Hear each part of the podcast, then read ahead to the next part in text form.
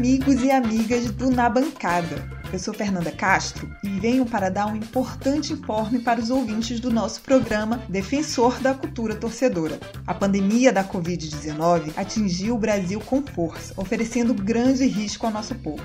O ponto mais crítico do país é a cidade de São Paulo, onde fica o nosso glorioso estúdio da Central 3. Com a ordem de fechamento dos estabelecimentos comerciais, a Galeria Ouro Fino, que hospeda a Central 3, comunicou que não funcionará até nova ordem do governo do estado. De todo modo, dada a gravidade da situação, o bom senso já pede algumas mudanças no funcionamento do estúdio da nossa central de podcasts e medidas de proteção da saúde dos nossos amigos que trabalham na casa. A decisão do Na Bancada, dessa forma, foi de ajudar a diminuir a carga de trabalho deles, aproveitando a oportunidade para experimentar novos formatos. Com isso, demos início ao nosso canal de YouTube, que terá nesta semana uma transmissão ao vivo. Convidamos todos vocês a seguirem os seguintes passos para não perder os conteúdos do Na Bancada.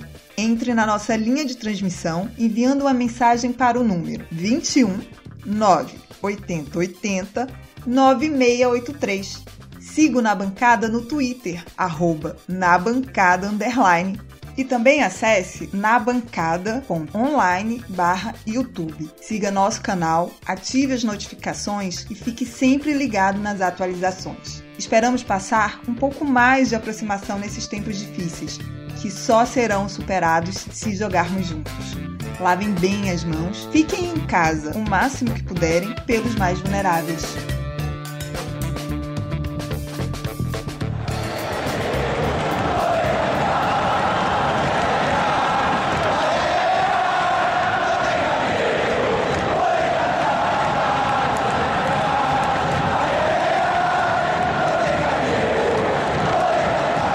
Salve, amigo da bancada, seja bem-vindo e bem-vinda. Mais uma live, a sétima live né, dessa nova, nessa nova fase do Na Bancada.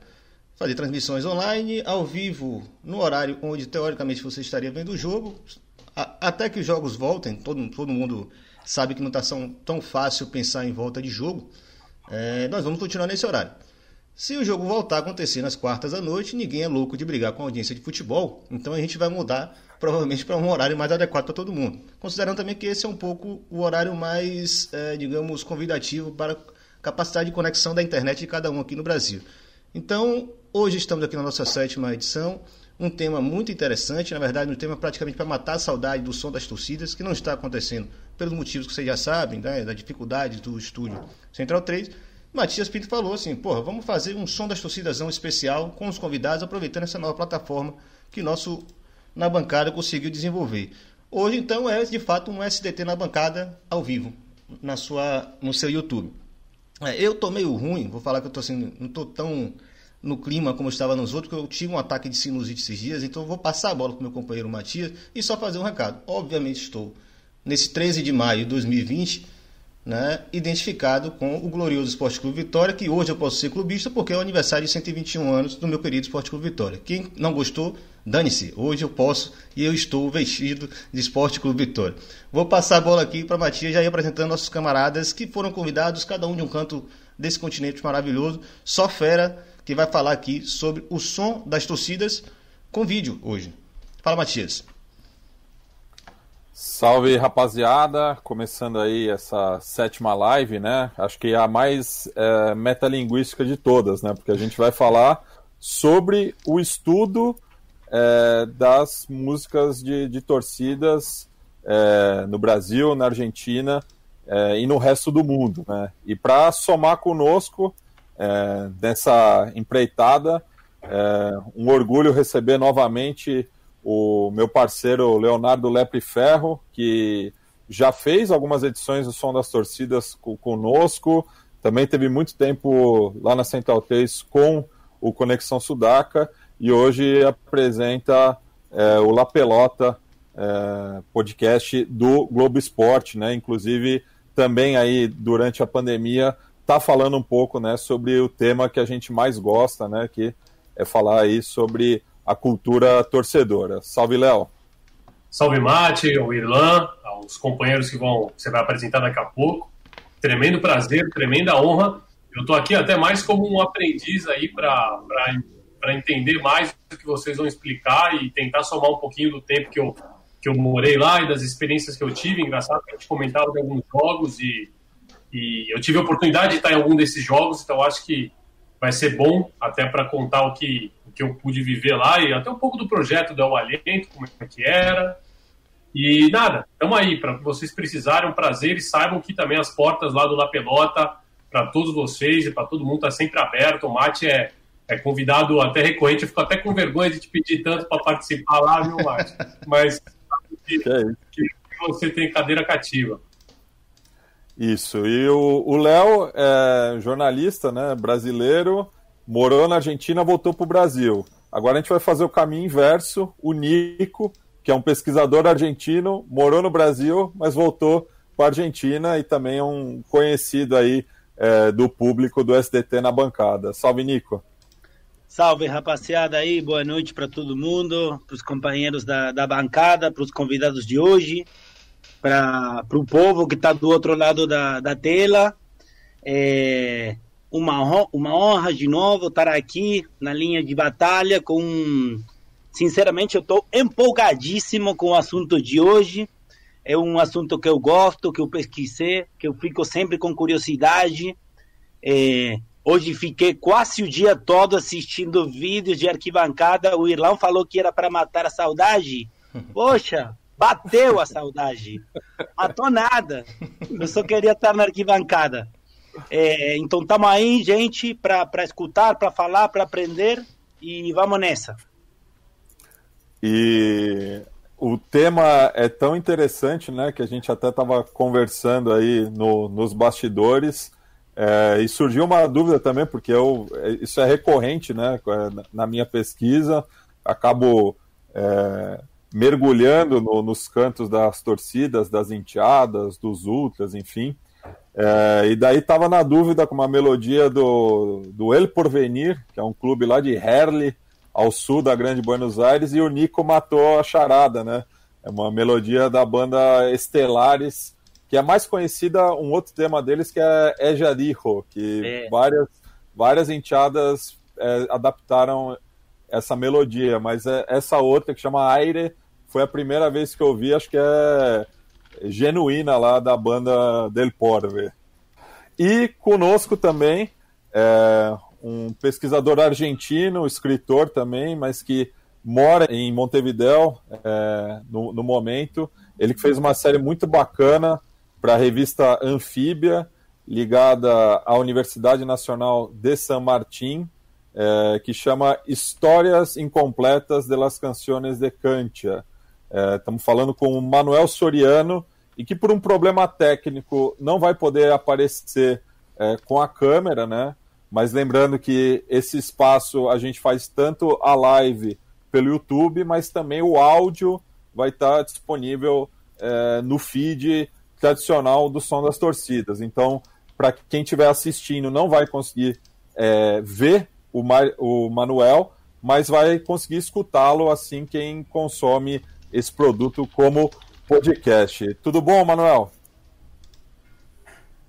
Alô aí, rapaziada. É, prazer, invitação. Desculpe que a câmera não, não anda, mas eu acho que dá uma, uma coisa assim de mistério que é, é legal. É como quando tem um testigo aqui que não, que não pode se identificar e eu acho que pode ser bom isso. é, vou botar, eu, vou botar uma foto de Manuel para ninguém ficar estranhando. em cima. É, dá para resolver o, o, problema aí, né? E a gente vai começar é, essa conversa é, ouvindo também, né, algumas dessas adaptações que, a, que as torcidas fazem ao redor do mundo. Claro que, que até pelo, pela formação de, desse time, né, a gente vai acabar falando um pouco mais da Argentina, é, que acaba sendo é, a principal referência atualmente aí no, no planeta bola, né? A maioria das torcidas ao redor do mundo é, miram bastante, né, para o que fazem as enteadas na hora de é, cantar pelos seus clubes ou provocar os rivais, enfim. É, mas para ver também como é, esse movimento é, é, global, né? A gente começa com um tema do Little Richard, que foi parar na, na Argentina, é, que, é, que, é, uma canção bastante é, difundida né, na, no, nos tablones, na, nas tribunas, que chama God Golly Miss Molly, é, e que ganhou uma versão em espanhol de uma banda mexicana chamada Los Teen Tops, chamada La Plaga. É, então a gente vai homenagear o Little Richard, que faleceu no último final de semana, no sábado, dia 9 de maio, é, com esse tema aí, né, do, de um dos pais do rock and roll. É, e daí eu vou clubistar um pouco também, vou puxar a sardinha pro Chacarita.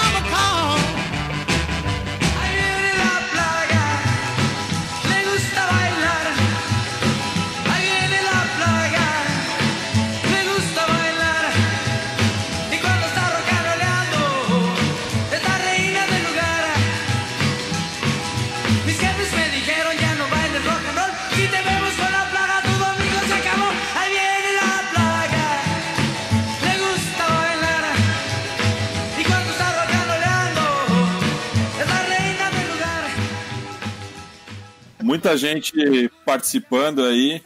É...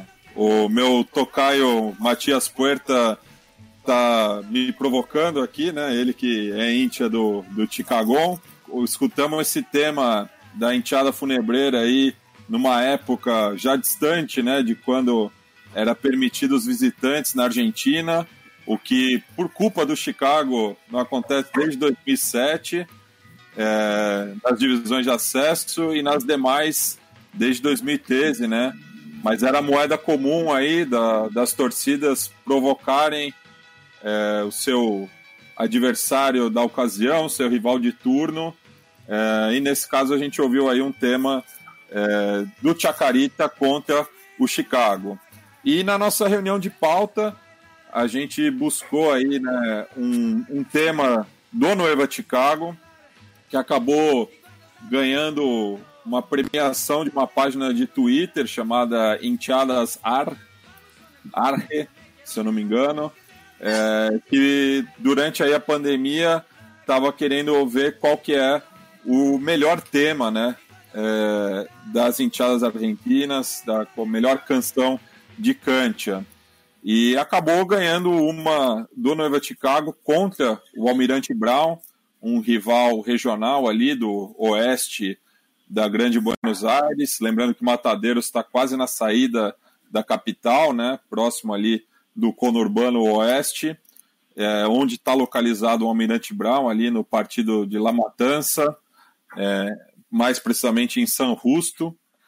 E é um tema que acaba tendo uma popularidade por conta do teor da letra, né, que é uma letra é, que acaba pegando várias é, provocações daí de um, um, tom mais pesado, né? É, de maneira racista, transfóbica, e a gente quis entender esse fenômeno, né? Porque uma música dessas é, desperta tanta, tanto interesse, tanto admira admiração por é, outras torcidas que não a do Chicago. É, queria que o, o, o Nico é, falasse um pouco aí sobre esse fenômeno. É, eu lembro que eu, eu joguei essa pauta porque, tipo, para contextualizar, você falou um pouquinho, Mate, mas é importante dizer que essa, essa, essa Copa do, do Twitter que criou a conta Enchadas Argentinas tinha 64 músicas. E para mim não estava muito federal, eram principalmente de Buenos Aires, mas tinha algumas torcidas de Tucumã, de Rosário, de Córdoba. E, e essa música teve mais de 5 mil votos, que para conta do Twitter foi muita coisa. E então aí eu me perguntava, né, por que que essa música ganhou, né? É, é a letra que, como você falou, é quase uma síntese de todos os tipos de violência, racismo e discriminação que pode ter um estádio. É o, a melodia, que é, um, é uma música bem famosa, bem tradicional, que todo time tem. É a figura do travesti, que está na arquibancada, que faz pensar que a música não é apenas uma música, sino que também é uma performance. Ou é tudo isso junto? Então, eu acho que esse exemplo essa música que foi a música mais votada do, do, de uma conta do Twitter que muitos dos, dos seguidores ou, ou dos, da galera que gosta da cultura da arquibancada botou é um gatilho para pensar várias coisas. Primeiro, é, fica muito claro que a, as músicas nos estádios são cultura popular. E por que eu falo que é cultura popular? Porque é uma contradição, são contraditórias. Nem sempre pode ter um conteúdo de resistência, de luta, de festa, de carnaval, mas também pode ter um conteúdo de racismo, de discriminação, de machismo. E tudo isso é cultura popular. A gente não tem que cair num romanticismo da cultura popular. O segundo ponto é que, já, tipo, tirando um pouquinho dessa música, que, que depois eu gostaria, tipo, ouvir a opinião também dos convidados de, sobre essa música, porque acham que é interessante. Mas o segundo ponto que eu quero assinalar das músicas dos estádios é que elas não têm autor. Continuando essa linha da cultura popular, eles não são propriedade de ninguém. Ninguém sabe quem é o autor dessa música ou da outra. Então, esse é um traço também da cultura popular. E acho bem interessante. E outro ponto que eu quero, eu quero falar também, e aí eu, eu queria também a opinião do Manuel, que também acho que ele sabe mais do que eu, é que em espanhol a gente tem uma palavra para falar do tipo de composição que são as músicas nos estádios, que se chama de contrahechura. Contrahechura. Eu eu procurei essa palavra em, em português e não apareceu. Apareceu a ideia do plágio, mas não é a mesma coisa. Que, que, o que, que é a contratura? Você pega a melodia e troca a letra. Mas uma coisa que eu pensava. Ah, é... o, o Nico, você tinha me Sim. perguntado em off sobre isso. Aqui da, da, podemos usar paródia. Poderia ser um sinônimo, eu acho. Sim, eu também pensei. Mas paródia sempre tem um sentido meio de, de, de burla, de. que Sim. talvez a contratura não necessariamente tem. Mas o que eu queria falar é que quase todas as músicas de arquibancada que eu conheço não tem uma criação própria de melodia. Tem sim criação de letra, sempre. Mas não tem, eu não conheço e eu, por isso eu quero perguntar para a galera que conhece mais, se vocês conhecem um caso de uma melodia própria. Deixo esse ponto aí, essa pergunta. E só um último ponto, é, que eu acho muito interessante, assim, já pegando, olhando as músicas que a gente já passou, cara, a heterogeneidade, a variedade de fontes, onde a galera pega melodias, é impressionante a gente vai ver músicas de rock, de bandas de rock da década dos 60, dos 60, da Inglaterra, dos Estados Unidos, que acabaram virando sucesso de estádio na perifa de São Paulo ou na perifa de Buenos Aires no século XXI. ou tem músicas religiosas, tem músicas políticas, como por exemplo é a marcha peronista na Argentina. É, então, essas são algumas pontas que eu queria falar da importância de pensar as músicas das arquibancadas como cultura popular. E essa parada que parece uma, uma bobeira, é importante sublinhar agora. Na Alemanha estão falando de colocar torcedores de papelão. Então, eu acho que é importante essa pauta porque tirar o povo dos estádios é mutilar a cultura popular. E acho que as músicas são a máxima expressão da cultura popular que rola nos estádios. Isso, eu queria deixar essa, essas falas e também jogar essas perguntas para vocês.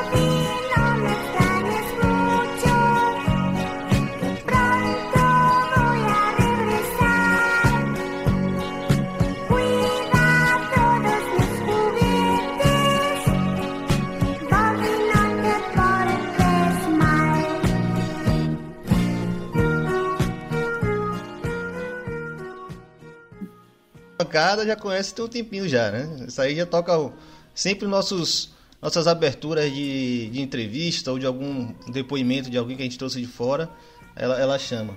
Mas também é uma música muito comum nos estádios brasileiros, né? Tem alguns torcidos que cantam também. É, a melodia de Bob Mi Buen Amigo, né? Que foi um, um jingle criado pela polícia da província de Buenos Aires no verão de 81 para conscientizar os donos de animais domésticos a não abandonarem eles por conta do calor, enfim. É, e daí é, a genealogia desse cântico, né, atribuem à torcida do São Lourenço, que seria rebaixada no final daquele ano, o clube, e que em 82 acabou cunhando aí esse cantito que se popularizou em toda a América Latina, né? É, e aqui no Brasil não é tão comum. É, tem o caso da Mancha Verde, que, que fez uma versão que chama Porco Canta Comigo, é, mas é, em outras partes é mais comum, né? E geralmente é a música de recebimento, né? E passo a bola pro, pro Manuel, né? É, e a gente usa esse trecho justamente quando tem os convidados no, no SDT na bancada, a gente só usa o Escuchen correndo la bola, né? Que é meio na, na gíria portenha, né? Na herga, no lunfardo, é meio tipo. É o que estão dizendo por aí, né? Então a gente só usa esse trecho porque o resto realmente é, é impublicável, né? É, os ouvintes ouviram aí, realmente é um, é um tema bem pesado. Sí, eu acho que essa é uma das canções mais eh, extrañas que se, que se tomaron como melodía original. Eh, se você vê o vídeo da publicidade, é muito triste, muito triste, é, dá depressão quase. e, e eu tentei falar com, com quem foi o cantante, agora não me lembro o nome, porque... Bog Almeida. É, é, isso, é, era uma criança, não? Quando cantou isso, você, é, vocês poderam ouvir. E como muitos crianças que que se hicieron eh, famosos por una cosa en particular cuando él, cuando, cuando son crianzas después, esa cosa persigue por toda su vida. Entonces, él no quería saber nada con hablar de eso. Eh, porque ni siquiera cobra derechos de, autor por esa canción. Entonces, todo el mundo pregunta por eso. Es como una pesadilla que marcó su vida y ni siquiera gana dinero por eso. Mm. Único placer que quizás eh, eh, que, se puede sentir reproducido en, eh, no estadio de fútbol. Mas ese es el único beneficio que traes para él.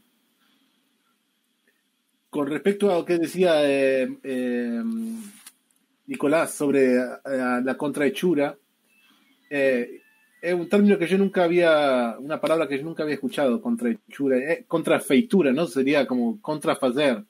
Você tem algo y tiene que volver a hacer. Y, y una de las cosas que más me sorprendió cuando investigué cómo se hacía es que mucha gente pensaba que cuando ellos eran crianzas, para hacer eh, brincadeira, amigos, es muy, muy normal hacer eh, contra, contra hechura de canciones. Aquí ahí eh, tienen algunos ejemplos por lo general son siempre de burla y son para marcar eh, la diferencia en una persona si es muy eh, gorda o, tiene nariz grande. Es un proceso que, ya las crianzas usan. Y después, es como dice Nicolás, es, una cosa que, siempre a letra algo que cambia. Esa melodía, yo falei con, con un trompetista de Atlanta que él tiene una banda que se llama Dancing Boot, eh, Hugo Lobo es el nombre de él, y él intentó en un momento eh, imponer su propia melodía, su una propia canción y propuso para la hinchada de, de, Atlanta. Si la canción no tiene un soporte de popular eh, las radios, si, si, las personas no, no conocen la melodía, es imposible que, que, que sobreviva. Eh, ele tentou, mas não, não, não pudo. Bem, só, só, uma, só uma, uma, uma coisa aí para falar em relação ao que falou Manuel, que eu acho bem interessante, é que, por exemplo, no, no, em Belgrano de Córdoba, é, La Mona, que é tipo o máximo cantor de quarteto que o gênero da, da, da minha cidade, ele fez uma música para ele tentou, ele fez uma música particular para Belgrano, tipo um hino. E você diria, poxa, cara, o máximo herói e não funcionou também. Porque acho uma coisa que o Manuel falou, é, para uma música da de para um ritmo, uma, uma música que está na televisão, na rádio, entrar nos estádios, precisamente tem que circular pela mídia, pela imprensa primeiro. Depois vira uma música de, de estádio. Então eu acho bem interessante pensar como, como a música dos estádios sempre é uma mistura de uma imposição da mídia, da imprensa, que quem espalha esses conteúdos culturais que viram mercadorias econômicas, mas sempre tem uma quota de criatividade popular que é o povo quem cria essa letra. Então é nessa mistura de indústrias culturais e criatividade popular onde sempre surge as músicas dos estádios, eu acho.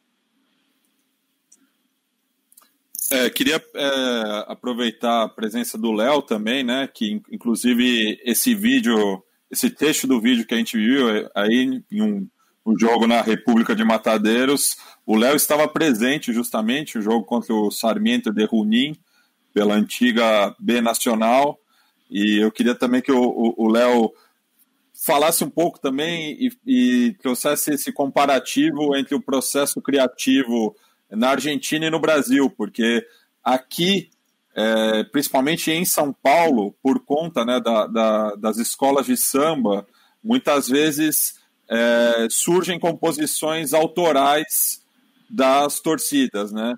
Principalmente da Gaviões da Fiel e da torcida Jovem do Santos, que tem músicas inclusive um tema da torcida jovem do Santos que o refrão várias outras torcidas adaptaram que aquele é o campeão dos campeões, daí cito o nome ou apelido do clube é, querido, né? É, mas que é um, é um samba enredo da torcida jovem do Santos, então acho que tem é, esse contraponto aqui no Brasil. É, eu acho que o que acontece principalmente no caso da Argentina, e a Argentina como grande propagadora da cultura de tablon, né, da cultura de cancha para os outros países da América Hispana, né, sobretudo o Uruguai também. O Uruguai tem um pouquinho também de seus condimentos próprios, mas basicamente Paraguai, é, Chile, Bolívia, Peru, enfim. É que eu acho que não dá para dissociar a cultura de arquibancada, a cultura de cante na Argentina, com a cultura do rock nacional ou com a cultura do consumo da música nacional. É, o argentino ele tem por, por natureza e isso eu tenho como base, inclusive, os meus meu grupo de amigos, é, além de dele ter a própria a, o próprio time do coração, ele tem também aquela que é a banda querida dele, né? A banda de estimação, digamos assim. Por exemplo, para alguns amigos meus era La Renga, que é, um, é, uma banda mais de um rock mais pesado, mais um, mais tirando para o lado do heavy metal, que talvez seja um pouco mais difícil você fazer alguma canção de cancha com aquele, com aquele tipo de melodia. Mas você tem é, o consumo de Cajerreiros, por exemplo, que é uma banda que tem um, um alcance massivo, inclusive nas arquibancadas. Você tem o Patrício Rei e Los Redondos, né, para não dizer o nome completo, Patrício Rei, o Redondito de Ricota, que é quase um, um, um nome, sobrenome, né, quase o Pedro Álvares de Alcântara, enfim. Então existe essa cultura de você também é, do consumo massivo do rock nacional. E existe, inclusive, a, tem, existe, tem a rádio que só toca o rock nacional, os shows das bandas de rock nacional são muito promovidos, são muito concorridos. É, La 25, Dom Osvaldo, Intoxicados, Viejas Loucas. É, existem, são várias as bandas que elas contribuem para a composição desse cancioneiro popular de cante na Argentina. Eles não são muito reféns. Hoje, é claro que eu acho que o reggaeton chega mais, a cúmbia chega mais, mas eu acho que anos final dos anos 80, anos 90, até começo dos anos 2000, que eu acho que é quando tem essa troca do ritmo, talvez, o rock ele era muito ele era muito disseminado na, na, na, nas arquibancadas argentinas.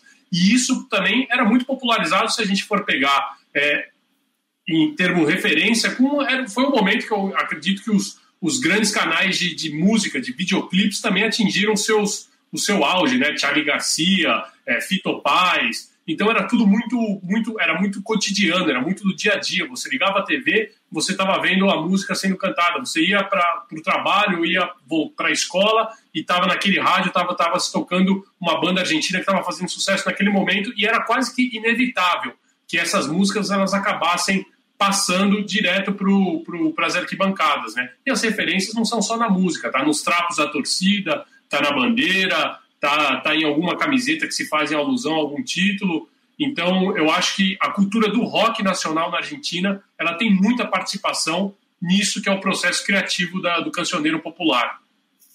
E a gente observa ali ao fundo no frigobar do Léo, né, um, o logo dos Rolling Stones, que criou até esse tipo social na Argentina, né, que é o Rolinga, é, que também está muito presente é, nos tablones, né, tá nas arquibancadas.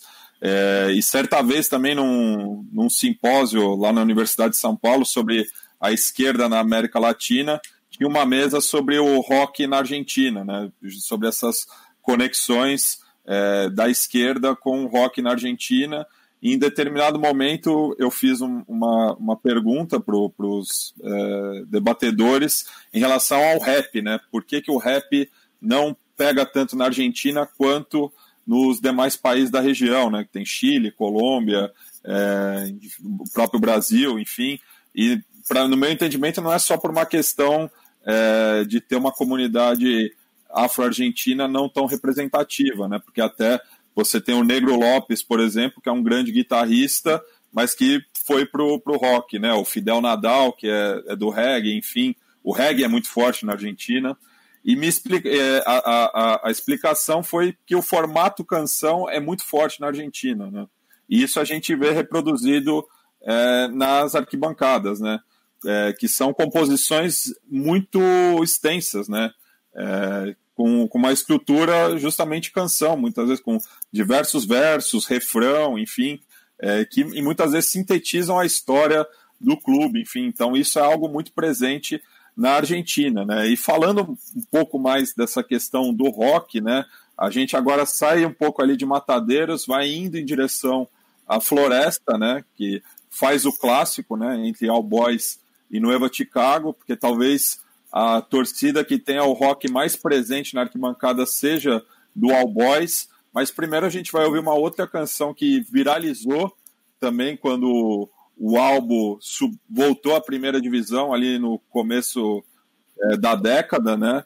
É, e trouxe até aqui um, um jornal partidário é, do All Boys, no qual eles citam aí essa questão de como que La Concha de Tumale All Boys virou um hit nacional, né? E, e agora quero ouvir é, do Manuel, que acabou escrevendo sobre é, essa adaptação a partir de uma música de uma cantora mexicana que não era muito conhecida na Argentina. Sí, el recorrido de esa música es increíble. Eh, es una cantante mexicana que en los finales de los años 70 cantaba así eh, boleros, música lenta, y él ahí conoció un productor argentino en un México. Eh, nombre eh, Richard Mochulske. Nombre verdadero era Ricardo, mas él se, se hacía llamar Richard, eh, porque es productor y tenía que hacer así un poco de... y, y se enamoraron y él trae esa era para vivir a Argentina. Y esa canción, eh, que se llama Atrévete a decírmelo, no es una de las canciones más conocidas de ella, pero en Argentina no se sabe por qué, pero fue la canción que, que, tuvo éxito. Y a, partir de esa canción, eh, que la letra es, es, una, eh, es como un reclamo para la mujer que dice atrévete a decírmelo, atrévete a decírmelo, empieza toda una serie de, de canciones eh, que pasan por varios clubes hasta que termina con la de la de La Concha de tu Madre, el Voice, que es como que eclipsa todo el resto. Pero antes de eso la canta, por ejemplo, eh, la selección argentina la canta en el vestuario en el Mundial 86, que están en los videos que se ve a Maradona cantando eh, Argentina va a salir campeón. Eh, se lo dedicamos a todos, la repita madre que lo remil parió.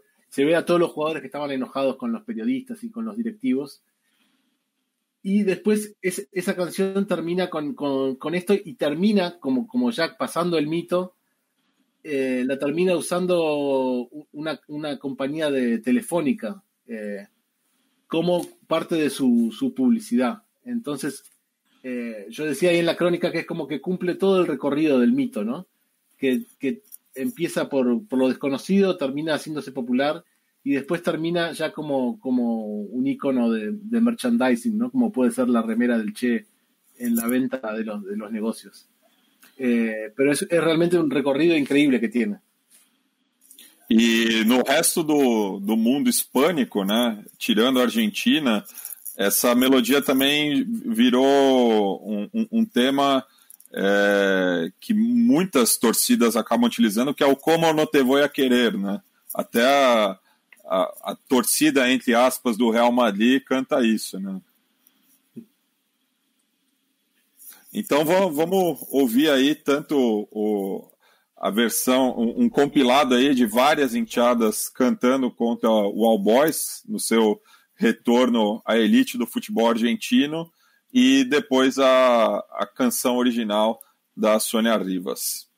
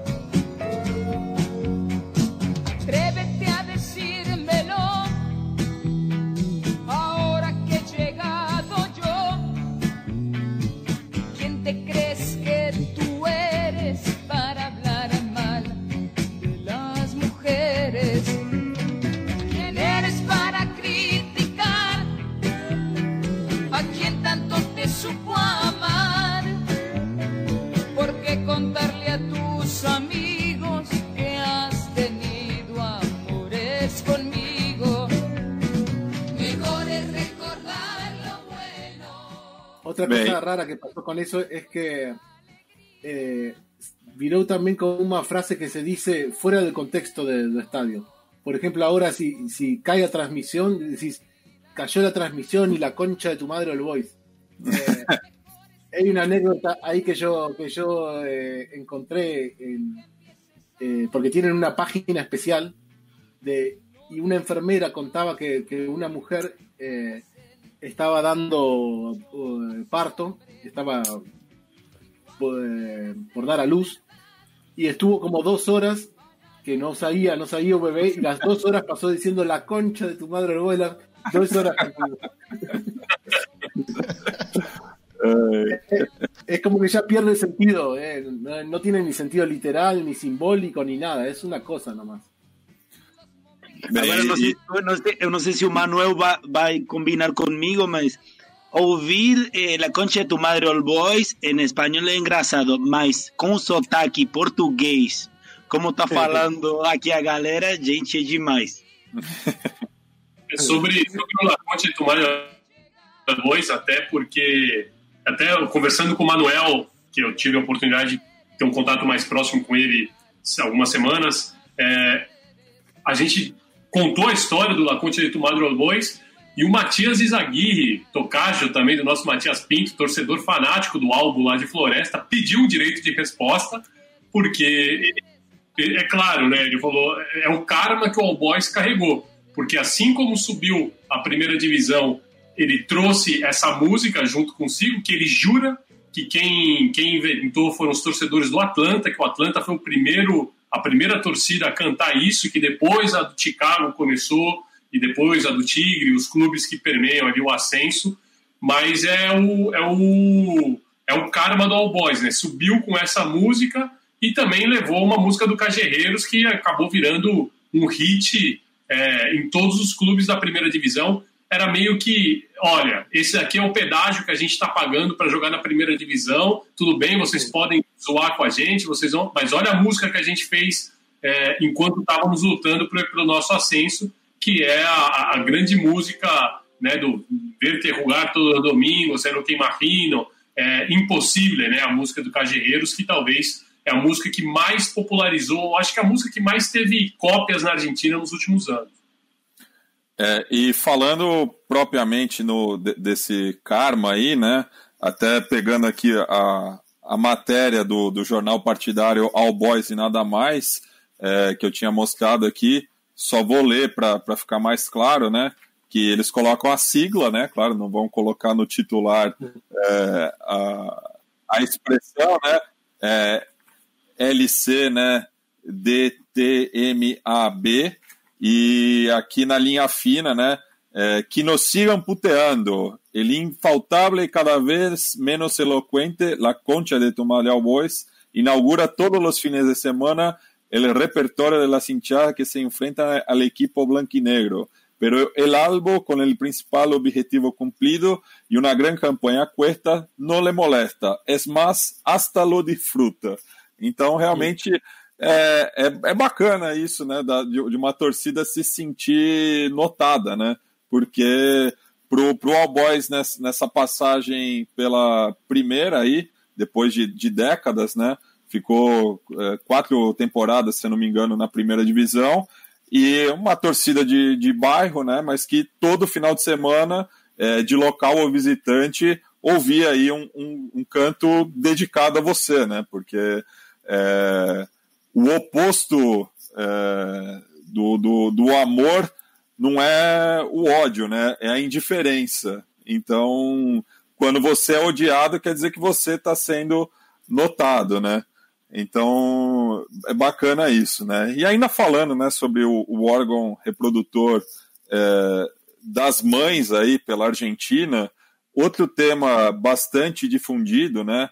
E que vem também de uma cantora é, já não tão é, desconhecida quanto a Sônia Rivas, mas também acho curioso, né, que uma cantora galesa é, tem um sucesso cuja melodia foi parar em toda a Argentina, que é a, a Bonnie Tyler.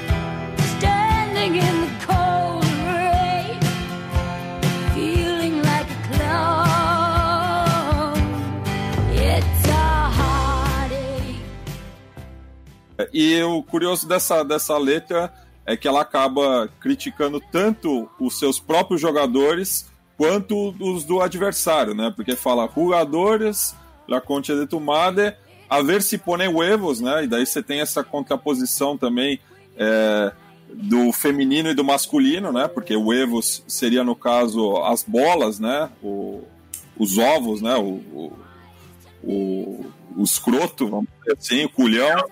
É, que não juegam com nada, que vocês não estão jogando com ninguém, né? Então é, é isso. É, vamos colocar um pouco mais de raça, né? Trazendo aqui pro, pro português, porque vocês não estão jogando com ninguém. É, então é, é, é uma construção fantástica também, assim, do ponto de vista criativo, né? É, e essa música ela também ela passa, tem várias versões, né? São várias as adaptações, inclusive mandando recados para outras torcidas, né? É, a todo de Racing, no Chupame lo huevo. É, então ela, ela não, não necessariamente ela fica só presa a essa, a essa função de você insultar é, o próprio time, mas é um momento realmente que eu até dou risada quando isso acontece, porque é engraçado justamente por esse aspecto que você estava tava dizendo, né, Mate? Que é além de você é, de você tá indignado, manifestar sua indignação com o seu próprio time, você fala, vocês não podem ser tão ruins e não conseguir fazer um gol, porque esses caras não são ninguém, né? São bandos é ninguém, vocês não conseguem fazer um gol neles. Então, eu acho que ela tem esse aspecto curioso. E só, só antes de passar a bola pro, pro Nico e pro Manuel, só queria fazer um complemento com essa versão que o Léo trouxe, que o, a primeira cancha que eu visitei fora do Brasil foi o Parque Alfredo Vieira, em Montevidéu, casa do Wonders, local, e a torcida do Los Vagabundos, eles cantavam Los de Bolso, Los Mancha e Los Tuerto, ou seja, Nacional, Penharol e Defensor, a todos los de Wander nos chupam bien los huevos. Então, manda um recado para ter de uma vez, assim. Não, só, só uma, uma, uma pequena coisa que também o que falava o Leo, né? Tem várias versões, mas também tem vários níveis, tipo de, de enojo, a gente falaria em espanhol. Porque, por exemplo, antes de cantar essa música, aquela música que a gente passou, tem um nível prévio que é tipo, eh, a ver si no entendemos, ustedes ponen, eh, nosotros alentamos, ustedes ponen huevo, é tipo um nível antes Tipo, aí quando você começa a olhar que o time não tá funcionando, você canta essa. Aí quando o outro time fez, fez um gol, aí vai a outra, né? Jogadores, la concha de sua madre. Então tem vários níveis também, essa mesma música. É a versão argentina do O, O, O, queremos jogador. y, y além disso tem otro nivel más que, que, que cantan que es eh, que dice jugadores son todos mercenarios no me, no me lembro otra parte y la última parte es y dejen a los gatos que gato en Giria es eh, eh, no sé vocês vão falar mais É, é, é, é, gato não, não tem nada a ver no sentido do português, né? Gato é alguém, alguém que. É, sabe, né? Que, É. que traiciona. Y eh, o, o, o raro dessa música é que, que a canção original é uma canção de, que, de uma mulher que tem, eh, como falaram vocês, mágoa, não? É, é, quebrado o coração, não? Que está triste Sim. por, por, por o amor. Isso. E as primeiras, as primeiras adaptações que se fizeram foram canções de amor para, para seu time, não? Eh, A mais clássica é que canta, por exemplo, Dale, oh, dale, dale, dale. É simplesmente dale, não? É como uma canção emotiva e, e de amor. Mas com o tempo eh, foi virando de novo hacia, hacia uma canção de desamor, que é a canção esta que falamos, que eh, se hizo muito conhecida, aqui vão ver por quem torço eu, mas se, se hizo muito conhecida quando, quando o River foi para foi para B, a segunda categoria. Ahí fue como, como canción que, que se hizo muy popular, eh, sobre todo en los últimos partidos de River en, la, primera categoría cuando jugó la promoción contra Belgrano de Córdoba. Eh, y entonces fue una, fue una canción que, que- que quedó marcada por, por eso. Eh, que bueno, esto muchos hinchas no lo aceptan, pero está toda esa cosa que hay muchas hinchadas que dicen que ellos nunca cantaron en contra de su equipo. Cosa que para mí es mentira porque de alguna forma sí, pero hay- distintos niveles también de cantar contra su equipo. Eh, eh, en Boca, por ejemplo, hay una que es que, dice con la camiseta de Boca ganar o morir, ¿no? Eh, a ver, jugadores, a ver si ponen huevo también. Eso sí, más está mal visto la idea de cantar en contra de- del, del equipo y eso sigue siendo como una cosa muy, muy excepcional, ¿no? É, e, e outro clássico nesse sentido é, é a versão né, do, do meu amigo Charlie Brown, do, do Benito de Paula, que é o, o Que Se Vajam Todos, né, que até ganhou um, um sentido mais amplo, porque também virou é, um, um, um lema, né, principalmente nas manifestações ali de dezembro de 2001 na Argentina, né, é, por conta do, do Corralito, né, e o, o Manuel citou, né, aí a promoção, promoção, né, do Belgrano com o River, que o River acabou caindo. Eu tenho aqui um exemplar da revista Ascenso, justamente quando o River consegue voltar à primeira divisão. Mas o curioso dessa revista é que ela é uma publicação que é, acompanha, né, todos os jogos das divisões de acesso na Argentina, com ficha técnica e tudo. E nas fichas técnicas tem uma seção que é o Pantalaço, não sei se dá para ver direito aqui, mas que o, o repórter é, ele mostra o, o que, que as torcidas é, cantaram durante o, o, o jogo, né? Então é uma coisa. Eu, eu não conheço em outro lugar do mundo uma publicação que acompanhe é, as torcidas dessa forma, né? E passando agora para um outro tema que foi levantado pelo Manuel, que é do John Denver, que chama The Any Song, que ganhou uma versão em castelhano. E tenho aqui um livro também que chama Shall We Sing a Song for You, do jornalista britânico Alex Shaw, e que no, ele, ele pega um canto de cada torcida dos 92 clubes da Football League, é, a- além de outras curiosidades. E aqui na, no, sobre o Sheffield United, eles também têm uma versão de Any Song, que inclusive a gente já tocou no som das torcidas do Dia dos Trabalhadores, porque é uma música que fala é, justamente do, das tradições do, do- dos operários na cidade de Sheffield, que é uma da- das principais é, cidades do cordão do aço é, na Inglaterra.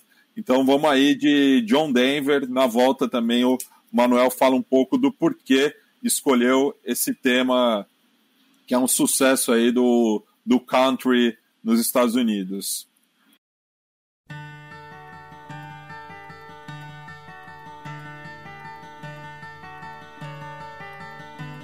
You fill up my senses like night in a forest, like the mountains in springtime,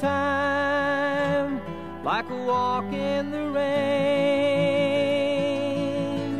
like a storm in the desert, like a sleepy blue ocean. You fill up my senses, come fill me again.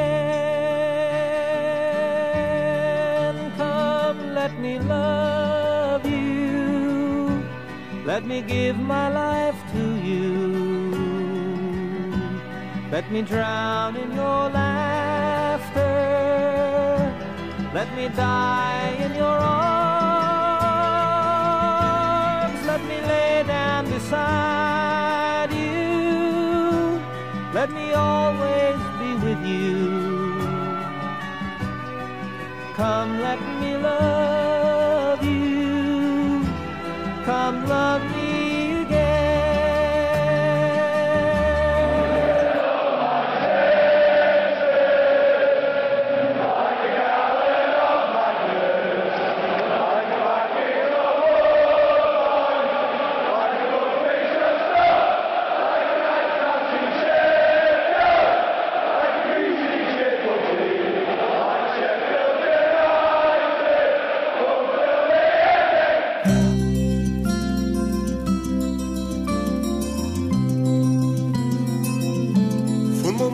sereno, desprendido del tiempo, tu mirada de fuego, encendida en mi mal, me estabas frenando por dentro y por fuera, y tu primavera me hacía temblar.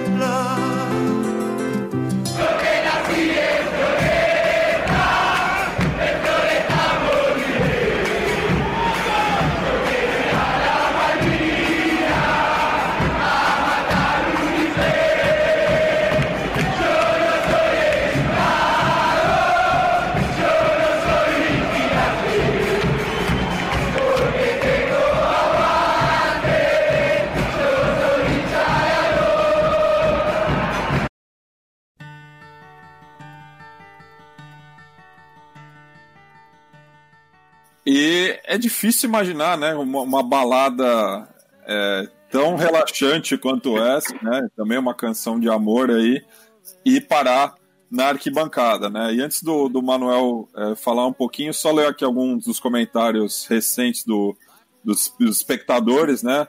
O Ricardo Porto lembra que foi um grande hit dos anos 80 e ele falou também que o Fluminense está promovendo uma eleição no Twitter para escolher o tema de arquibancada mais representativo, né? Tá rolando ainda. É, o Arthur Antas disse que o, o, o Ruadores da Concha de Tumale seria uma versão aqui no Brasil do Vergonha, time sem vergonha, né? Baseado no sucesso da Ivete Sangalo. O Alejandro Lanfranco lembra que a versão boquense é Rugadores, no Rampa la Pelota, a ver se se dão conta, estão jogando em boca. E o Carlos Alexandre Rei Matias lembrou aqui do Ei Vasco, vamos jogar.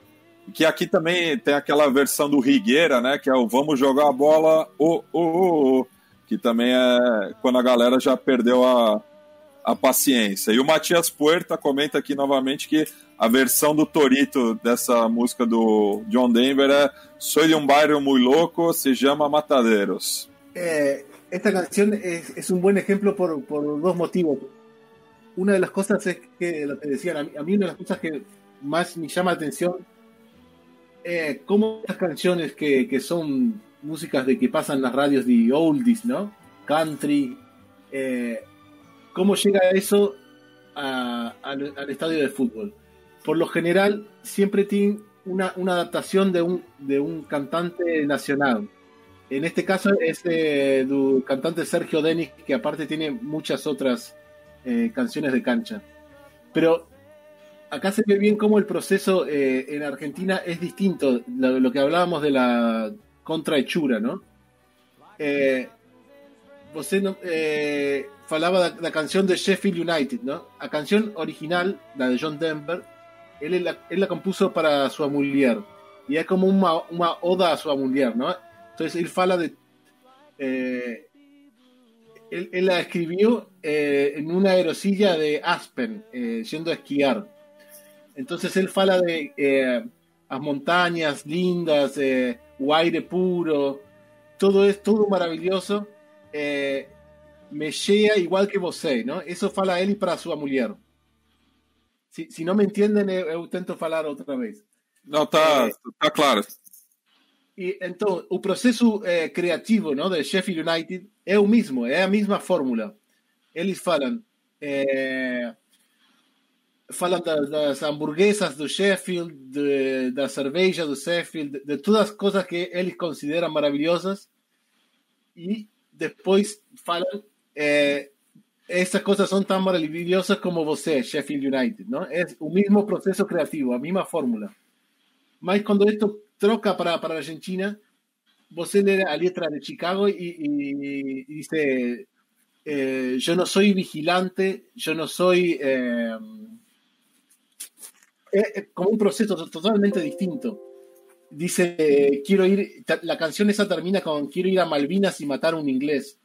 Es, es como un salto eh, que no tiene nada que ver con, con la fórmula inicial. Eh, entonces, esa es una de las canciones que para mí es uno de los mejores ejemplos de cómo la, la versión de cancha eh, destruye por completo el espíritu de la original. E, e essa ironia, né, de, de falar que eh, vai matar o inglês e acaba compartilhando da mesma melodia, né, que um clube inglês. É, e curioso, né, porque justamente tanto os torcedores do Nueva Chicago, do All Boys e do Sheffield United, todos os três têm alguma coisa em comum também, que é que o ódio pela Margaret Thatcher, né, porque sentiram na pele aí é, os efeitos da- das políticas da, da Dama de Ferro, né? Tô, tô, tô- tô pensando agora que o, que o Manuel falou um negócio das, das Malvinas e a gente está falando de músicas, que eu me lembro na, na, minha vida, na minha vida de torcedor, eu sou os únicos momentos, estou falando da época que tinha duas torcidas, né? A uni, único momento, primeiro, onde era respeitado o minuto de silêncio, eh, ou quando as duas torcidas cantavam a mesma música era quando o jogo caía na data das Malvinas e aí sempre eh, o estádio fazia um minuto de silêncio e o estádio todo com as duas torcidas, pelo menos em Córdoba, começava a cantar El que nos salta é um inglês. Eu acho que é a única parada na Argentina que eu, que eu, que eu lembro de, primeiro, um minuto de silêncio de respeito, porque sempre a galera caga, geralmente, e que as duas torcidas de diferentes times cantam a mesma música.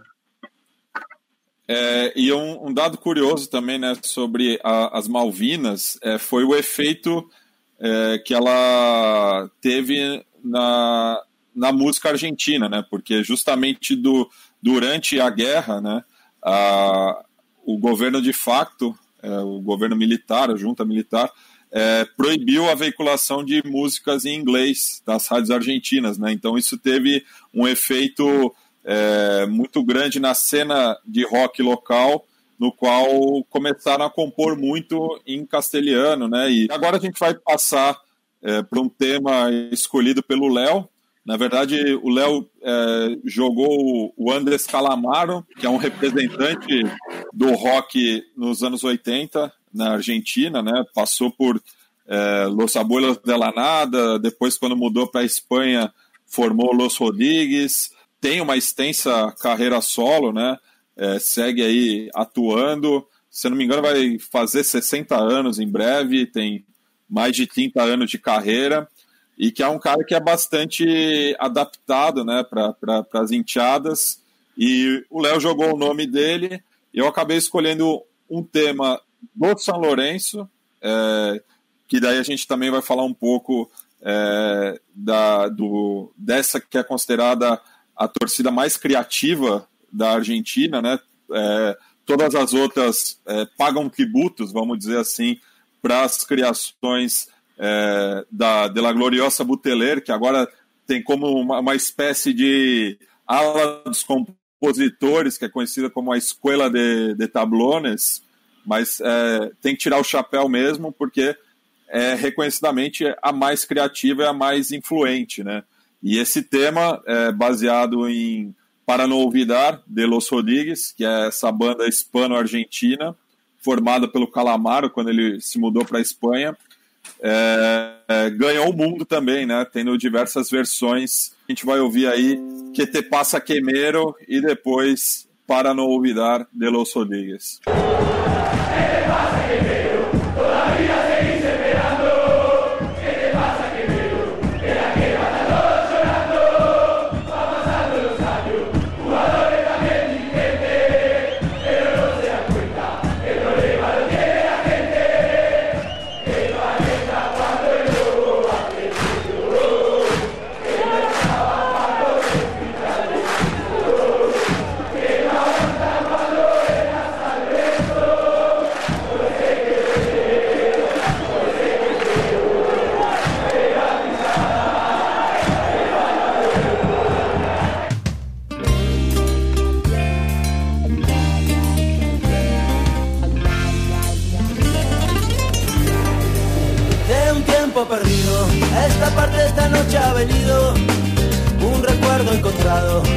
Para quedarse conmigo. De un tiempo lejano, esta parte ha venido esta noche otro recuerdo prohibido, olvidado en el olvido. Sentimentalmente para remediarlo, voy a quedarme contigo para siempre pero puede que te encuentre últimamente. Entre tanto me confundo con la gente. Sentimentalmente nuestro por ahora es el nido que el olvido ha destruido. Y si el viento me devuelve a tus orillas,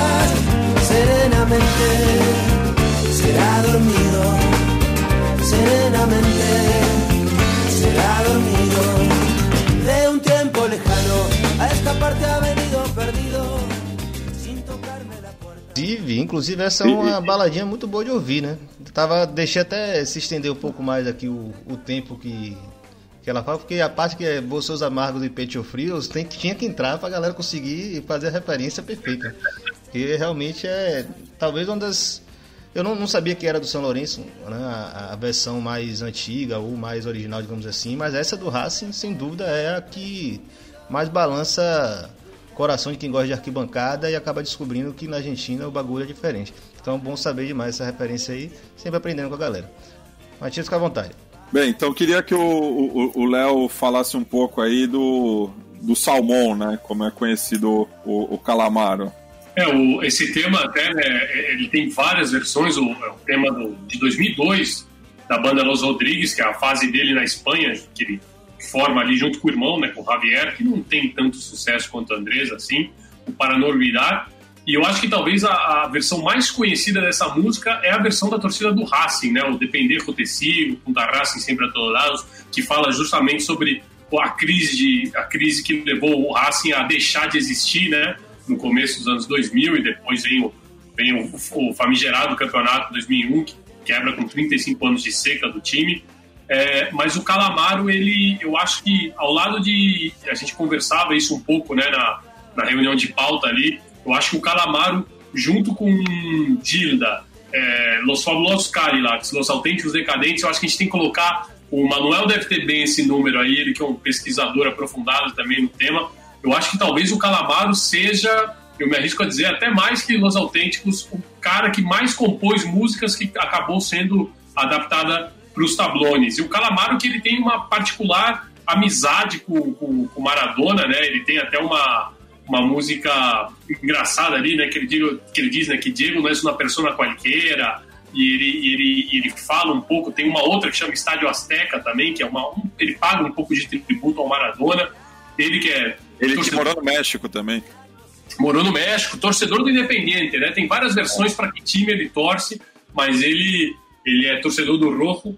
E, e, eu acho que é um tributo que se tem que pagar ao Calamaro, porque o Calamaro, eu, eu acredito que o selo de qualidade do, do, do, do cantautor argentino, por assim dizer, ou do, ou de uma banda expoente da Argentina é quando ela consegue chegar até a arquibancada. Se ela chegou até a arquibancada, é porque realmente é uma música de sucesso, é porque é uma música pegadiça, é uma música que vai que, que, que tem futuro. Eu não sei, eu acho que o Calamaro talvez seja o mais o mais copiado, o mais adaptado na Argentina. Calamaro tuvo, tuvo, es uno de los más versionados en, en- en la cancha. Tiene como tres o cuatro canciones seguro entre las más conocidas. Y, y también fue uno de los que hi- hizo la transición de, de, que, de que las canciones argentinas se empezaran a cantar en España. Eh, en, el- en- en- en los equipos de Madrid, que después eso se siguió un poco con los mismos jugadores que iban eh, al Atlético Madrid, por ejemplo, que, es como hoy por hoy por ahí como el, equipo más sudamericano de, eh, por las presencias y también tiene como una cosa de, la hinchada que se quiere diferenciar de, la del Real Madrid, digamos, en cuanto a, estéticamente y en, cuanto también a cómo cantan y demás. Eh, y Calamaro fue uno, uno de los que hizo ese, ese, esse puente. E em relação ao Racing, é é um pouco o que a gente tinha falado, né? Que eles conseguem sintetizar é, numa letra é, não, não tão extensa assim é, a- a- as, as principais passagens na- nas últimas décadas, né? Fala da, da seca, fala do- da quebra do clube, de quando ele foi é, alugado, né? Porque o Racing ele sobe no, num contexto que muda o calendário no futebol argentino, então o clube ia ficar mais de um ano é, sem jogar e acabou emprestando jogadores é, para um clube do, do interior, acho que de Mendoza, se, se não me engano. É, então tem, tem tudo isso e eles conseguem resumir bem, além de falar contra os quatro principais rivais, né? É, tanto o Independente, o River, o Boca e o, e o São Lourenço, né? Então dispara para todos os lados, assim, então é um poder de síntese muito bom que a gente aqui muitas vezes acaba não tendo, né? A gente gosta de falar, é, mas é, do, do que a gente mais gosta de, de estudar, que é as músicas de arquibancada. E só antes de passar a palavra para o Manuel, é, só fazer duas observações do sotaque do, do, do Calamaro, né, nessa fase com Los Rodrigues, que fala como se fosse um madrilenho, né? Acho que até para ter uma aceitação maior do mercado espanhol, mas curioso que a torcida do Real Madrid também adaptou esse tema contra o Atlético de Madrid, porque tem uma rivalidade bastante desigual, assim que nem São Lourenço e Huracan. É, e o Léo citou a Gilda, né? É, quando o Som, o Som das Torcidas estava próximo de completar é, 100 edições, né? Já estava rareando um pouco algumas arquibancadas, tudo, dificuldade de pesquisar. Eu decidi fazer um, um Som das Torcidas temático por conta dos 20 anos de morte, né? Da, a gente tem aí uma, um, vários temas que, que foram adaptados, eu não sei quantificar se é ela, o Calamaro, os Autênticos Decadentes ou os Fabulosos Cadillacs, né? Mas a competição aí é bastante grande e curioso notar que são todos artistas que é, atuaram no mesmo período, né? São contemporâneos e de uma época que realmente estava um novo é, movimento das enteadas de querer fazer coisas mais é, autorais, mais criativas. O Matias relatou, na verdade, né, contou em detalhes a música Depender Rotecigo do Racing, né, e, e, de certa forma ela tá, ela, ela narra, né, ela conta a história do período do, clube entre 98 e mais ou menos 2008, né, quando o clube ele estava numa crise financeira muito grande, uma presidência específica, é, digamos, a, tem um certo acordo de clube, o clube deve ter a sua falência decretada e por isso entregue a uma empresa gestora, numa intervenção da justiça e consequentemente uma empresa gestora, uma, uma concessionária, digamos assim, né, eles chamam de gerenciamento lá, então os termos é bom ficar ligado nisso. E no livro Clube Empresa, que a gente que foi o vídeo que abriu essa transmissão, né, que é o, na bancada faz parte, são das torcidas, né, construiu também, tem dois artigos que explicam isso muito bem, né? O, o de Verônica Moreira, ela fala todo o histórico da Argentina, né? E por que eles rejeitam tanto a ideia de, de SAD, né? De sociedades anônimas. Mas tem um artigo de Lúcia Rabeca, até conhecida de, de Nico, né, Nico?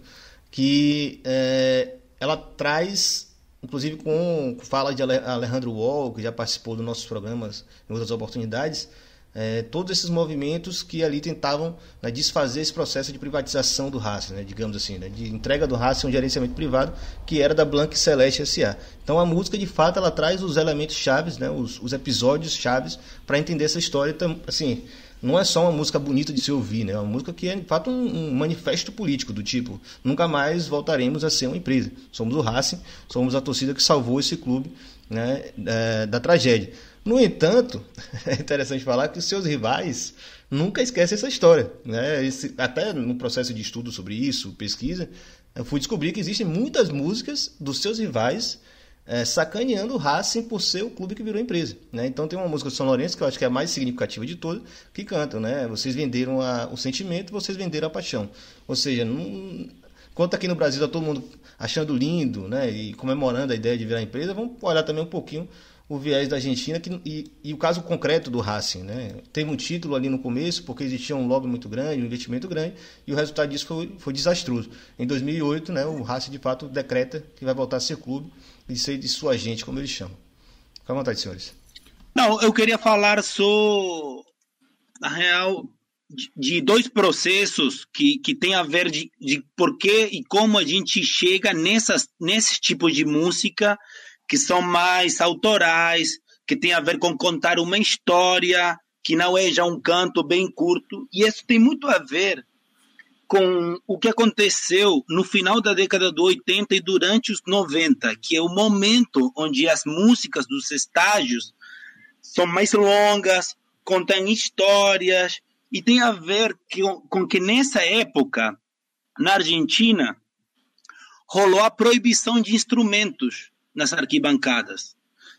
No final dos 80 e durante todos os 90, é a época de mais violência e o que fizeram as, as políticas de segurança foi proibir bombos, trompetas, todo tipo de instrumento. Então, quem lembra essa época da arquibancada, era bem simples.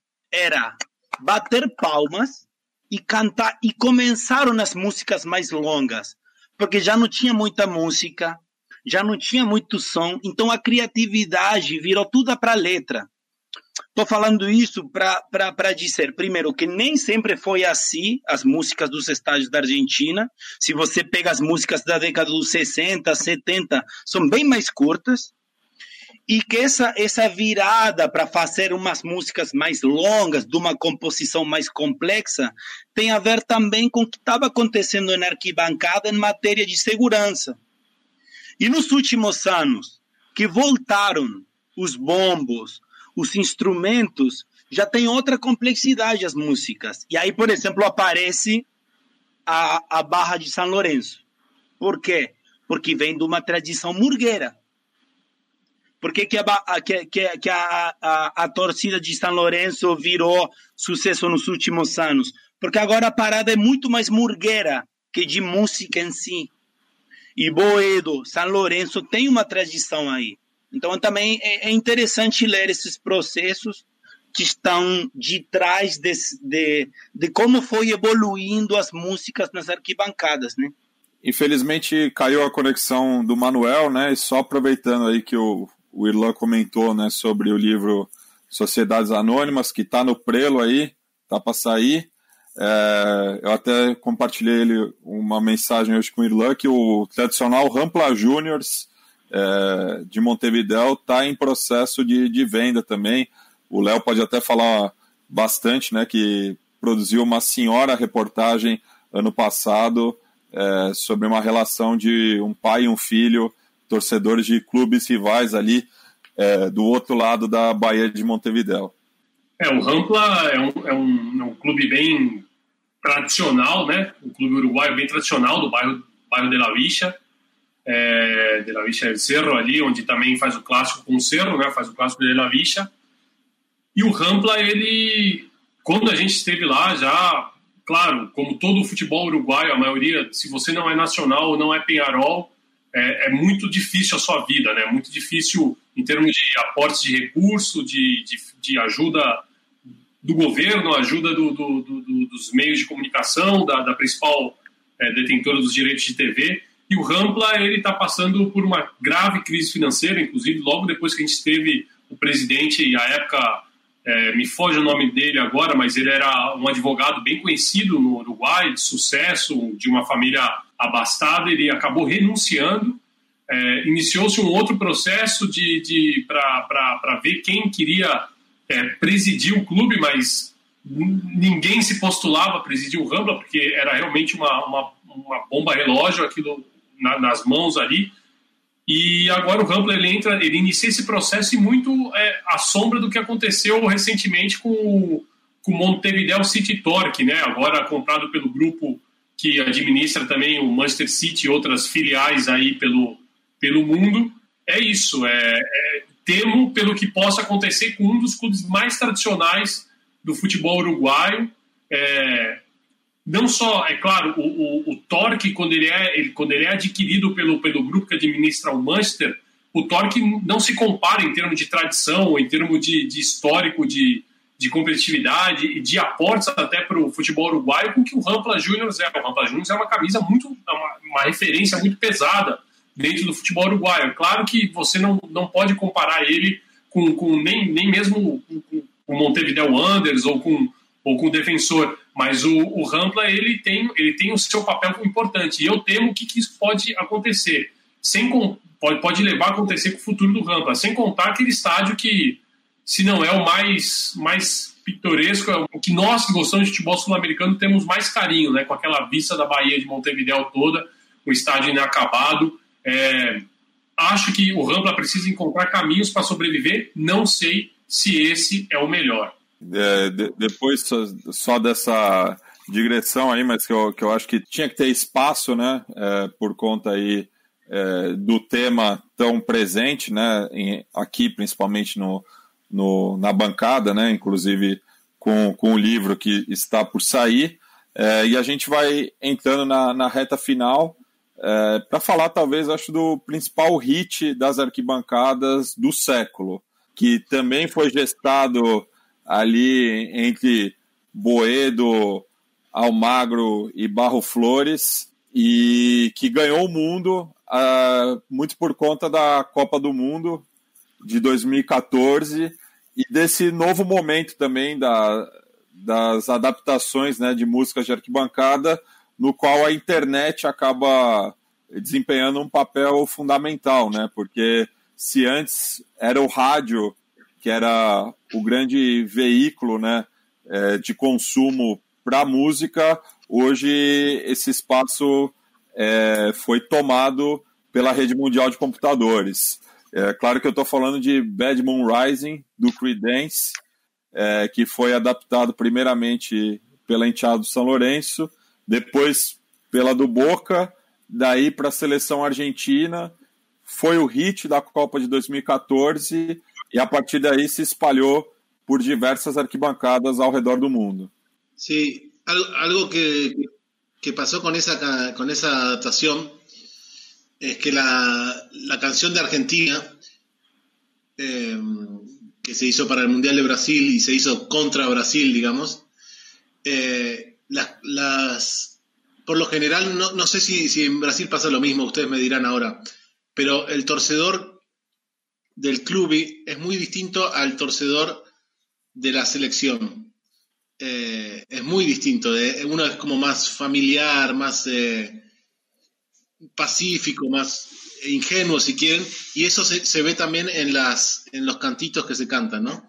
Las, canciones que hace de la selección argentina no, no hubo, no, no encontraban ninguna canción que ellos que, que, cantara todo el estadio tenía una que era que, era como volveremos a ser campeones eh, como en el 86, que ya era una canción muy triste porque, no sé, habían pasado ya como 40 años y la seguíamos cantando y, seguíamos cantando eh, vamos a salir campeones como el 86, ¿no? Eh, y recién cuando, cuando, cuando se dio el Mundial en Brasil, fue como que las hinchadas encontraron la motivación esa de parecerse más a, a la hinchada del, del, club local y poder armar uma canção que, que, que foi um, um, sucesso, não? Eu tinha jogado essa música nem tanto por, por causa daquela outra da música argentina, da seleção argentina contra o Brasil, porque eu acho que eu fico até com vergonha de cantar essa música. É uma, é uma Ufa. música, cara, a gente muito cara de pau cantando isso, né? Falando de. É, é- é uma música de um, de um coroa nostálgico da seleção argentina que, sem dúvida, não assistiu à seleção nos últimos 25 anos. Mas, mas eu acho bem interessante o, o percurso dessa música, cara. Tipo, uma música criada em 1969 eh, na Califórnia, que vira um sucesso dessa dimensão no, no século XXI.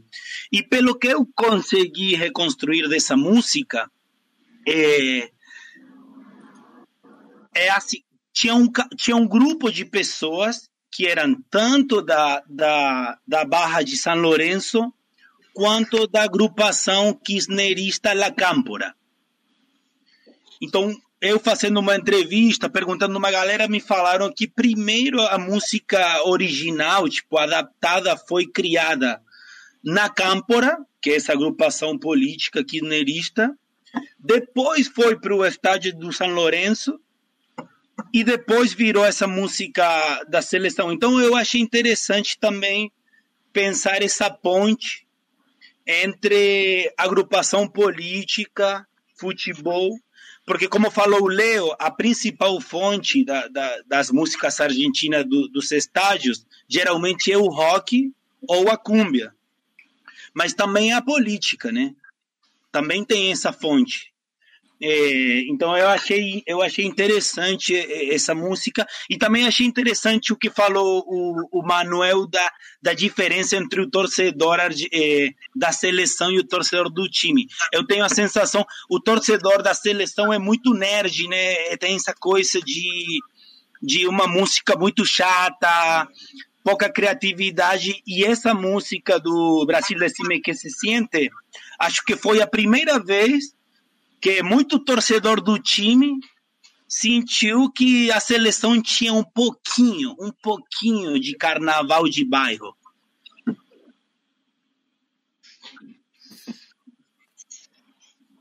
E é, é curioso que, que essa música, falando propriamente pelo, pelo som das torcidas, é, que foi minha primeira participação, foi falando é, sobre o São Lourenço, quando essa música ainda não tinha estourado, né? Mas já, já começava a fazer algum barulho o pessoal que gosta né, de cultura torcedora.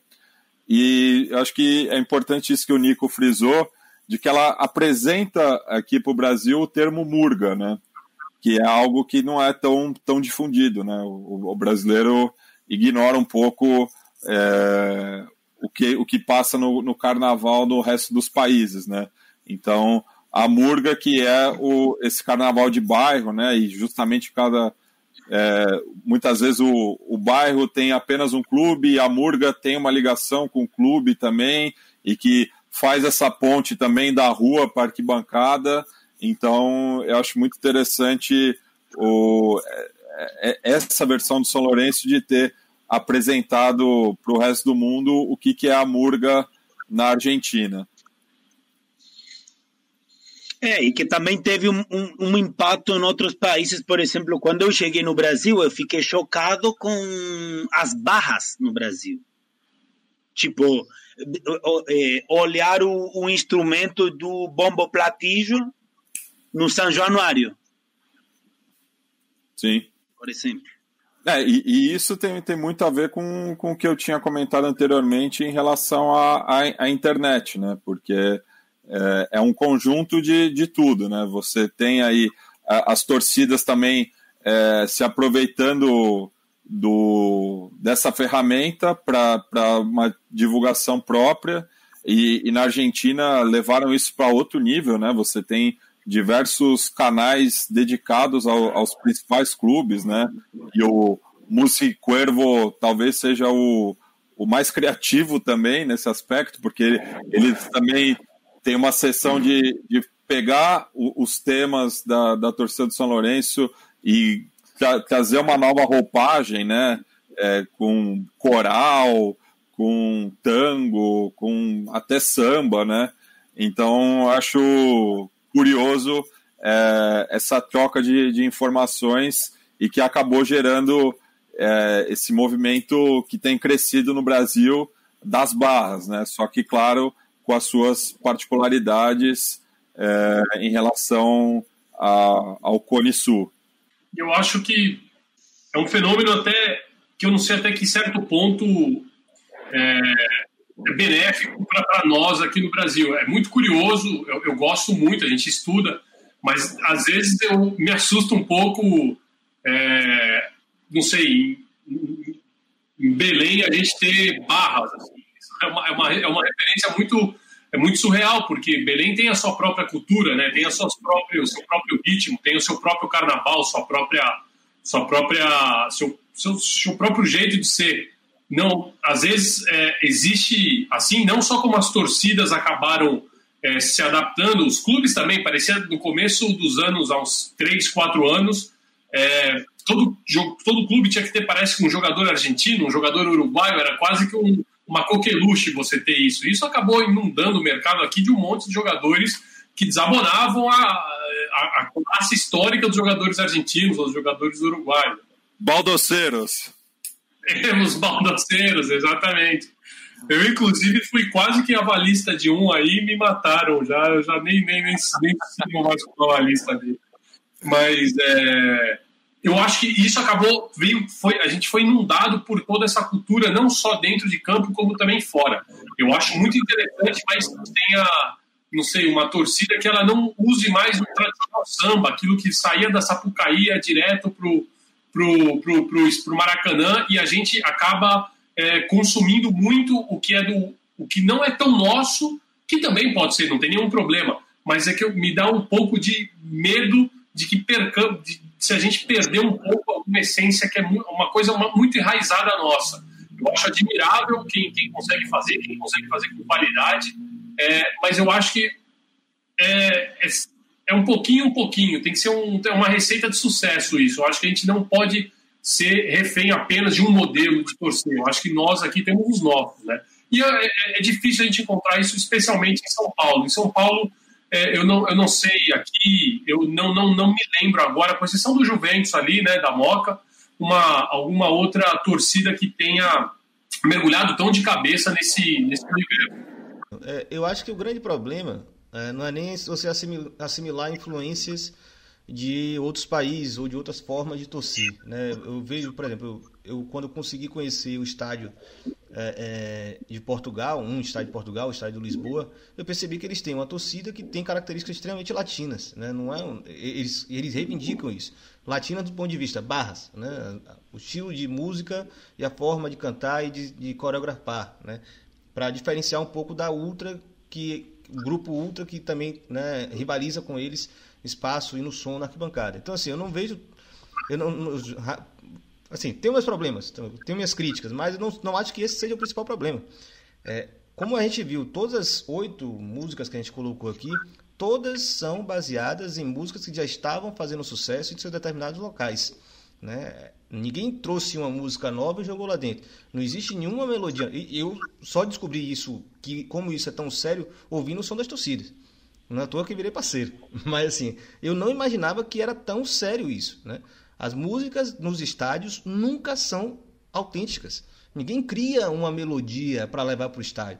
Ela pega uma música, já, a pessoa pega uma música que já está dada, coloca uma letra que significa algo para o torcedor e joga dentro do estádio e as pessoas vão lá e assimilam de forma fácil. Agora, quando você pega, vamos lá, um, um Creedence Clearwater Revival e você joga no Brasil, se as pessoas terem a menor ideia de que música é essa, é muito improvável que isso vá ser assimilado pelo público. Você pega uma Bonnie Tyler, que as pessoas nunca ouviram na rádio no Brasil, na TV no Brasil, é muito improvável que as pessoas vão assimilar isso de alguma forma.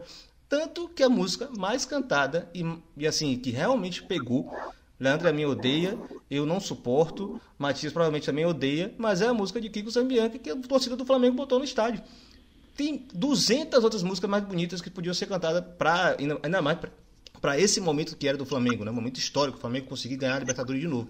No entanto, aqui pegou, foi um pop rock lá dos anos 80, que ficou na cabeça das pessoas, era a música que a galera cantava no karaokê e entrou no estádio com a letra que identifica, né? Então, assim, o que eu mais me preocupava com as barras, que eu já vejo, inclusive estão arrefecendo, né? Tão, ou estão começando a moldar, a alterar o seu estilo, né?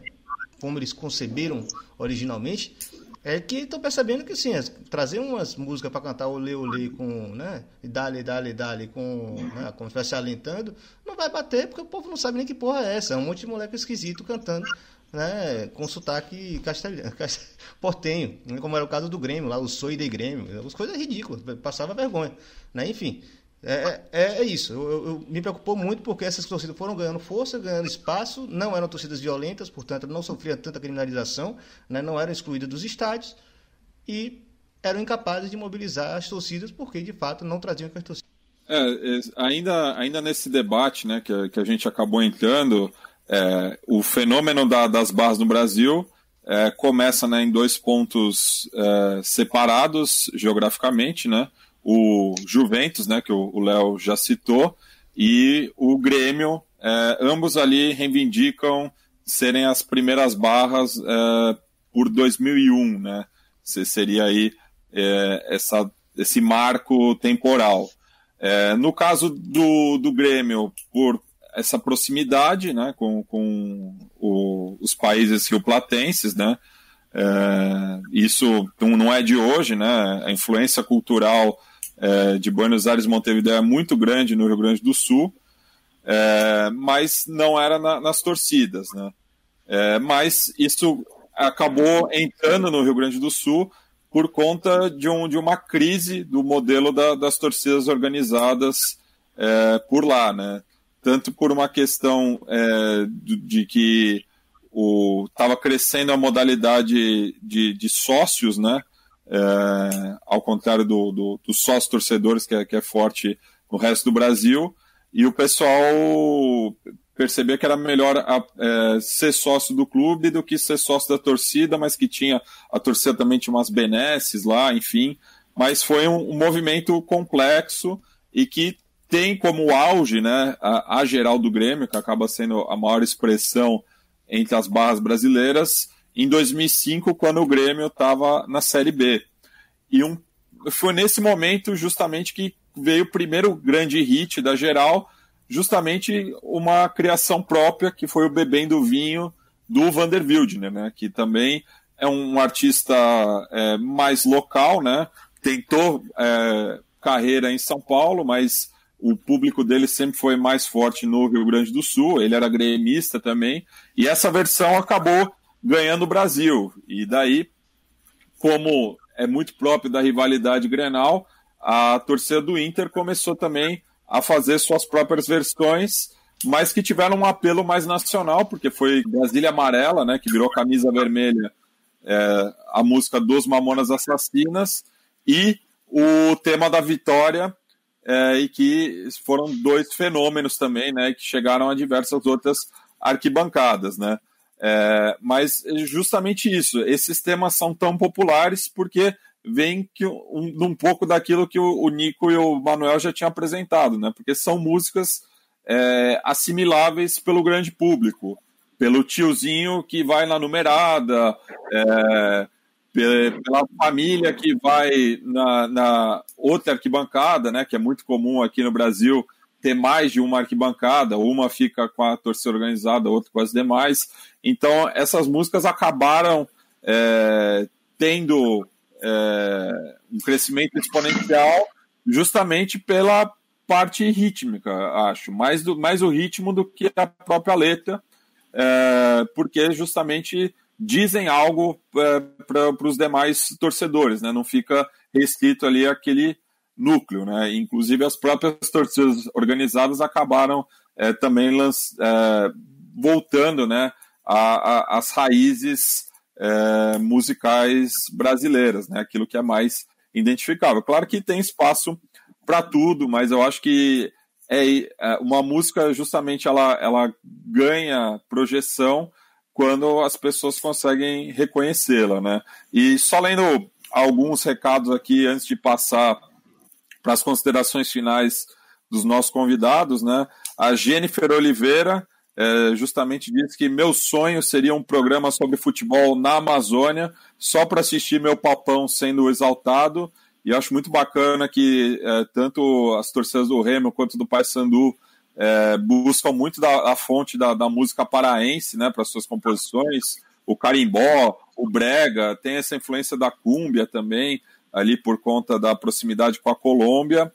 É, o Gabriel Araújo disse que o Nico estava com vergonha da música do Brasil Decime que se sente, é tipo a gente com vergonha do Eu Sou Brasileiro, com muito orgulho, com muito amor, é, que é uma música que é, bombou também, né, no, no, no, seu momento. O Digão aqui fala que no caso do Rio, todas, cantam, todas as barras cantam sambas, tem melodias inspiradas no samba, usam bandeira de mastro, é mais o lado da inspiração, ele que faz parte né, é, do, da Nação 12, né, que é a, é a barra do Flamengo. O Ricardo Porto lembra aqui do Anunciação, do Acel Valência, que virou um hino do Fluminense, é, e realmente a torcida do Fluminense tem criado muito, né, tem trazido diversos temas é, bastante cria criativos, né, ligados à, à música brasileira. O Felipe Souza faz uma provocação aqui, né, de que Ó Meu Mengão é uma paródia de um jingle da, da ditadura militar. E o Digão lembra que a música inspiradora né, do, do Em Dezembro de 81 é Primeiros Erros, do Kiko Zambianchi, que ficou famosa com o Capital Inicial. Mas, enfim, bastante gente participou aqui. Agradeço a todo mundo que está com a gente desde o começo. É, e, enfim, quando for para o feed, eu vou dar um tapa na edição é, para justamente o, esses erros que a gente teve aí, é, que novamente fogem da nossa alçada, é, justamente, é, fogem da nossa alçada, sejam corrigidos. Bem, então é, agradeço demais a presença do, dos três, é, somaram bastante aí com essa pauta que já queria fazer bastante tempo. É, a gente vai dar o, o, antes de dar o tradicional tchau, né, é, da, das lives aqui do, do na bancada. Só quero dizer que eu não aguento mais ouvir Bad Moon Rising no som das torcidas. Quem acompanha o programa já já está ligado, porque justamente eu acho que gastaram a, a, a música, mas não tem como a gente terminar de outra maneira. Então é isso, saludos, tchau, tchau.